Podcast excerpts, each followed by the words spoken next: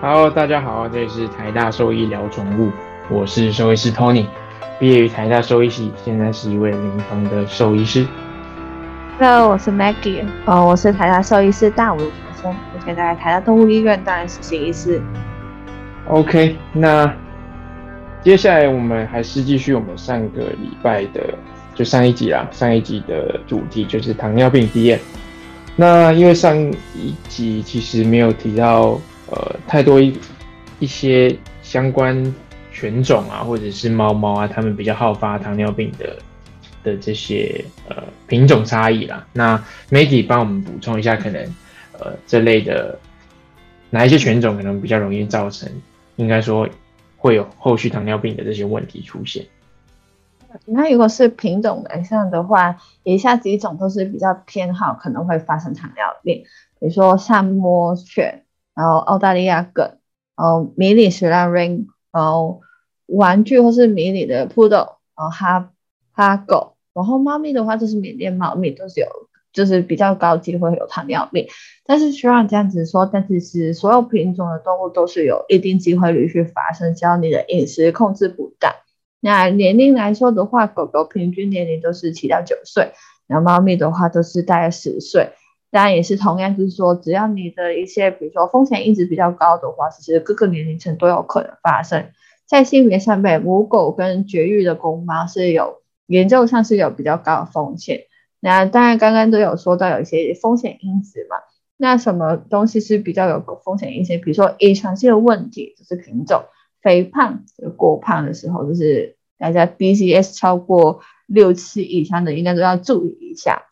还有说免疫的问题，然后如果你是有其他同时间有其他的内分泌疾病的话，其实也要注意会不会有这个糖尿病的问题。然后，而且这是什么疾病，只要你一牵扯到就是有关血糖的控制，也是有可能就是导致糖尿病的二次性发生。所以，以上这些都是大家需要注意的地方。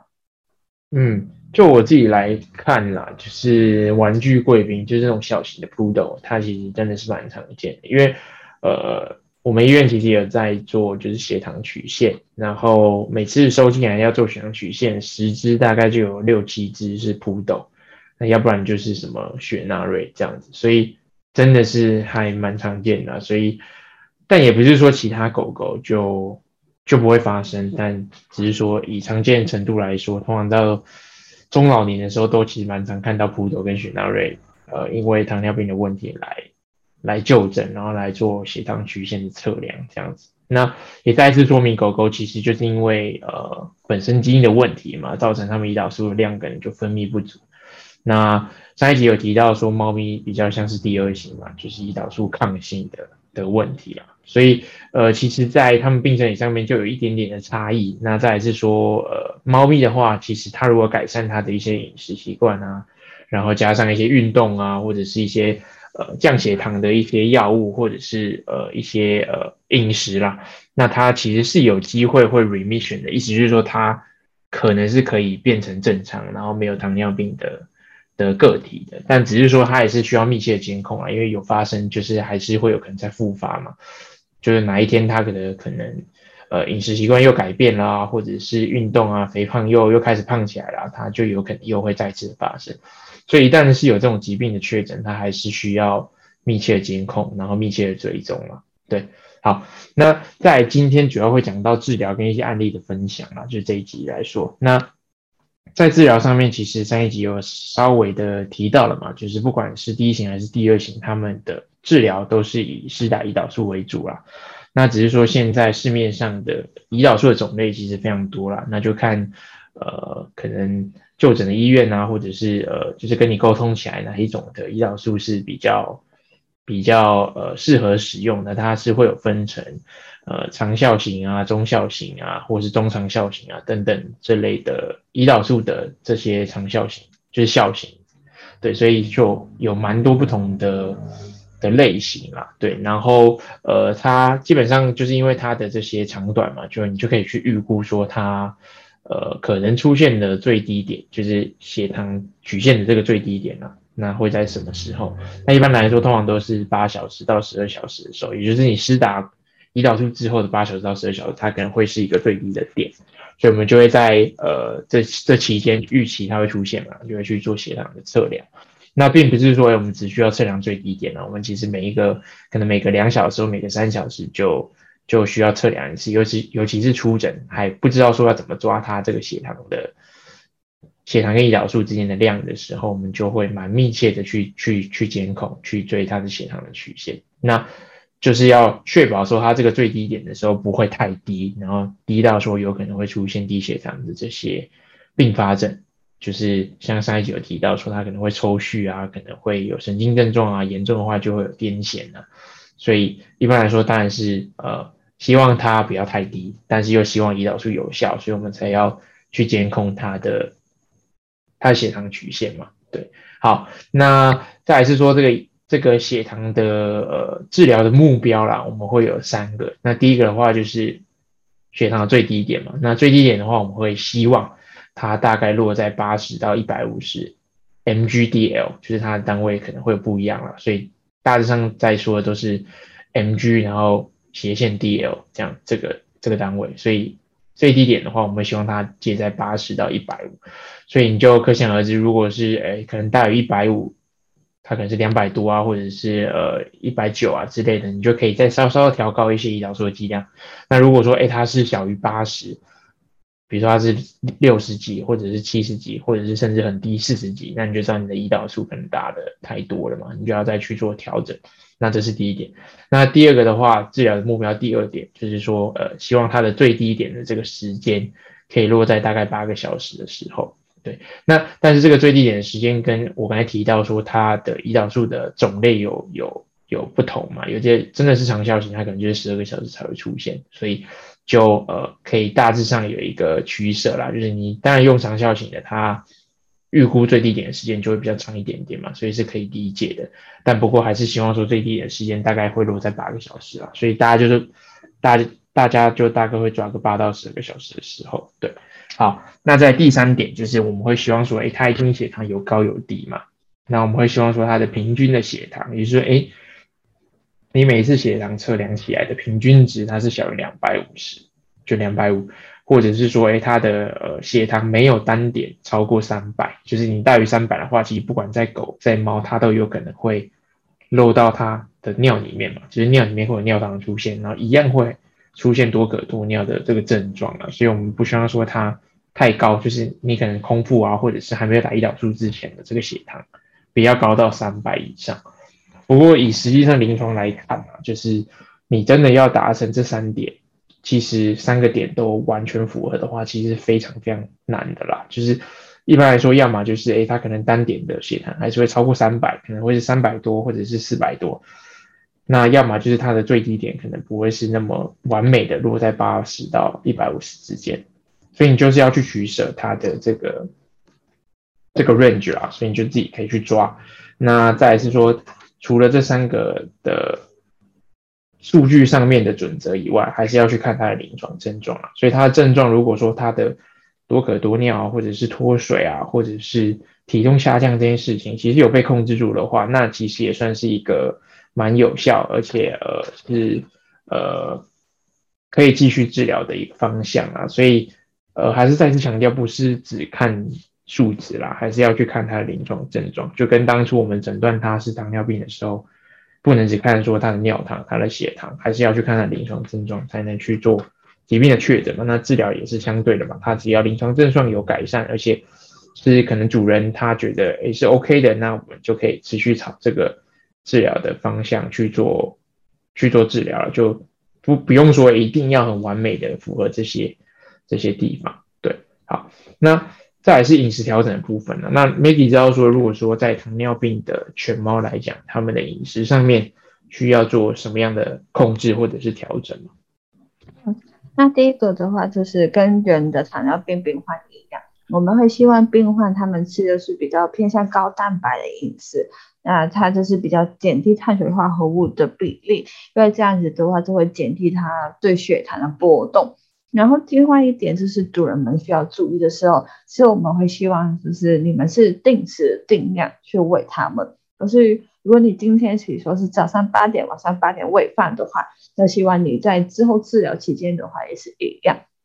因为我们工厂动物都是我们是吃了饭之后才打胰岛素，那就跟人不一样。人的话有可能就是先打了才吃，因为我们人是确保是打了之后我们会立刻吃东西，而不会就是打了可能就过一阵子不吃，然后最后就低血糖。真的动物不一样，他们的就是今天想不想吃，真是很看他今天的心情。所以如果比如说你先打了。才喂饭的话，有可能他今天不愿意吃的话，那种我们就会很难去处理，也会担心出现我们不想看到低血糖，所以我们都是等动物吃完然后才打。那在吃的分量上面，我们也是会希望就是每一餐是固定的，都是定量。那如果你今天你的饭，比如说今天多，明天小这样子，或是你们中间的比例或是元素每天都更改不一样，其实我们没办法好好知道我们现在给你们就是施打胰岛素的量到底足不足够。比如说哦，原来你今天是 A 配配方，那我们是 OK 的。但是如果你今天换了，每天都在换的话，那这个我们的量其实有可能是不准。那如果是不准的话，有可能对于动物的血糖就是突然高、突然低的话，也是不好去控制病情。所以每一次回诊的时候，特别是糖尿病病患，我们都一定会问的是：诶，你们是每天是有没有固定什么时候喂饭，什么时候打胰岛素，每次打是打多少？然后你们吃的东西种类是什么？有没有任何更改？因为这些的话，其实都是需要跟医生们讲。如果医生们不知道，我们，我们只是单看数字，诶，为什么这一次突然高了？那我们就可以加重加重胰岛素的比例。所以下次回来，呃，为什么又突然低了？原来细问之下才发现，原来是主人为饮食不好的话，其实在作为医生，我们也是很头痛。那另外一个地方也是刚刚学长提到，就是我们需要就是控制做那个血糖曲线，所以这个也是可以解释到为什么有时候糖尿病病患如果他们来医院回诊的话，有时候他们一待就是待个一整天，甚至可能要住院。因为这是我们需要一个比较长时间去控制或是监控他血糖的变化。那这个刚刚学姐有提到嘛，就是我们要看八到十二个小时。所以我之前在内科轮诊的时候，也是有遇到，就是早上第一只都是糖尿病的猫咪，然后我们先抽血验血，然后我们再把它放在一个笼子里面，然后盖个毛巾让它好好休息，然后到。晚上五点多的时候才会让主人回来接它，然后住在医院直接待个整天这样子。那这个也是在我们医院，就是糖尿病的狗狗和猫咪比较常回诊的状况，就不会像其他病患一样，就是可能今天只要抽过血看到血点的那个可以回家。那这个东西的话，也是要大家注意一下。那在我们血点上面，其实我们有几个东西都是我们常会会去检查。第一个就是上一集的时候其实想要提到的果糖胺的部分。因为这个其实可以，就是我们可以比较监控到它，比如说比较长时间，就是十四天，它血糖的，就是变化。那另外一个，当然我们还是会看它血糖，然后我们也是会就是希望有尿液的样本，然后我们可以验一下尿液里面有没有糖的成分。那当然就是验尿或是呃验尿的部分，果然可能每一个医师他的习惯也不一样。那这一部分的话，也是要。只询问一下你们比较常去看的那个医师的习惯。没错，所以呃，它可以呃监控的东西其实非常多了，但不外乎就是呃一些数值，然后但是你的呃临床的症状也是需要一起监控的。那再是说它验的时间点啦，就是呃你什么时候实际下需要再做一次血糖的曲线，就是当哎你今天如果使用新的胰岛素种类的时候。就是你的可能最低点时间啊，或者是你饮食的这些习惯啊，没办法配合你胰岛素这些种类的施打，你需要换新的胰岛素种类的时候，你可能就要再重新做一次血糖曲线，这是蛮呃可想而知的嘛。那再来是说你调整，或者是你调整胰岛素剂量之后的一到两个礼拜，其实你也是需要再做一次血糖曲线的追踪，不然你很难去抓那个量。然后再是说，哎，一些定期呃稳定控制，然后每三个月回诊的这些最上的病患，他其实每三个月都还是要再做一次血糖曲线的测量啊。因为就如我刚才说的嘛，其实猫咪它是有可能会自行缓解的，就是它一有可能胰岛素是会好的，所以它呃你就需要密切的追踪啊，不然它哪一天胰岛素应该说已经身体已经没有这些胰岛素抗性，然后已经没有糖尿病了，你还持续在给他外源的这些胰岛素的时候，他有可能就会变成低血糖嘛。好，那再来是说，哎，他如果临床症状没有改善，反而变得更加严重，就是哎，他变得更加脱水，然后呃，他的体重变得越来越轻，那这个时候你也可以考虑再做一次重新的做一次血糖曲线的测量。所以，呃，血糖曲线是一个在糖尿病来说一定一定要做的事情啊，然后它花的时间可以蛮久的，然后主要就还是要去抓那个剂量，因为剂量来说就是等同于它的治疗嘛，就是你也不希望说它太高，也不希望它太低，对，所以大致上的治疗。是是这样子啊，那刚才 m a g 也提到说，定时定量的这些饮食的习惯也要调整好。那尤其是一些小小的零食啊，其实也算进在里面。所以你给他吃的任何，比如说解压谷啊，或者是零食啊、肉啊、肉干啊这些东西，其实都也是食物嘛。所以你额外给太多，或者是太少，或者是你不定量，都有可能会影响到胰岛素的控制，应该说糖尿病的控制啊，所以就会变得很麻烦。对，那。好在是说，哎，他通常啊，轻微糖尿病的这些病患，他其实都是有食欲的，他都是会把它吃光的。就是我刚才说的三多嘛，多可多尿多食，所以他还是会把东西给吃光。但是如果是后期的糖尿病已经到脱水啊，或者是有严重的酸血症的时候，他其实是会没有精神、没有食欲的。那这时候你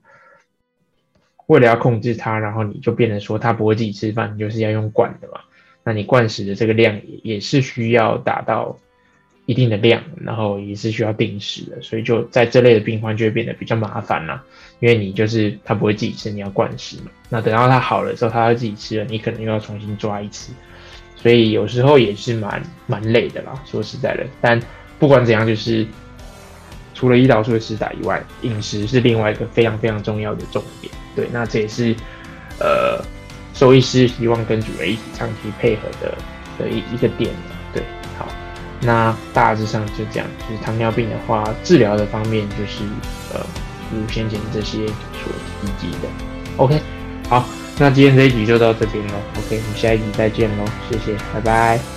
拜。